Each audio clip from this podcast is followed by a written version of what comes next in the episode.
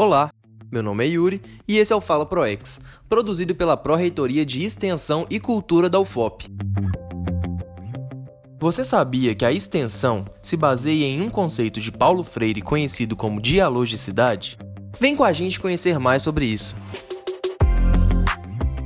A palavra dialogicidade pode parecer confusa e estranha à primeira escuta, mas seu conceito é utilizado por diversos de nós quase todos os dias.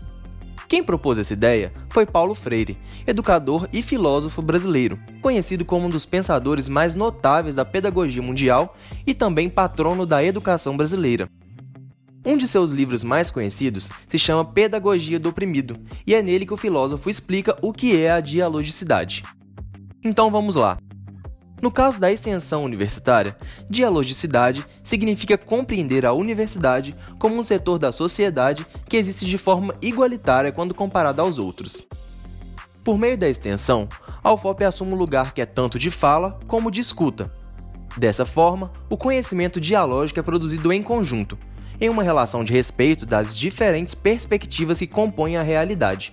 Assim, a ideia de que os saberes acadêmicos são superiores aos saberes populares deve ser problematizada e também repensada. A dialogicidade propõe o seguinte: tanto a universidade quanto a sociedade produzem conhecimentos, e é justamente na troca e na valorização mútua deles que é possível construir novos saberes.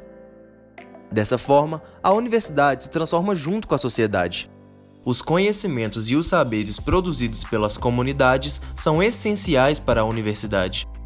E é a partir dessa valorização que podemos estabelecer uma prática transformadora da realidade social e também renovar as estruturas de conhecimento da academia.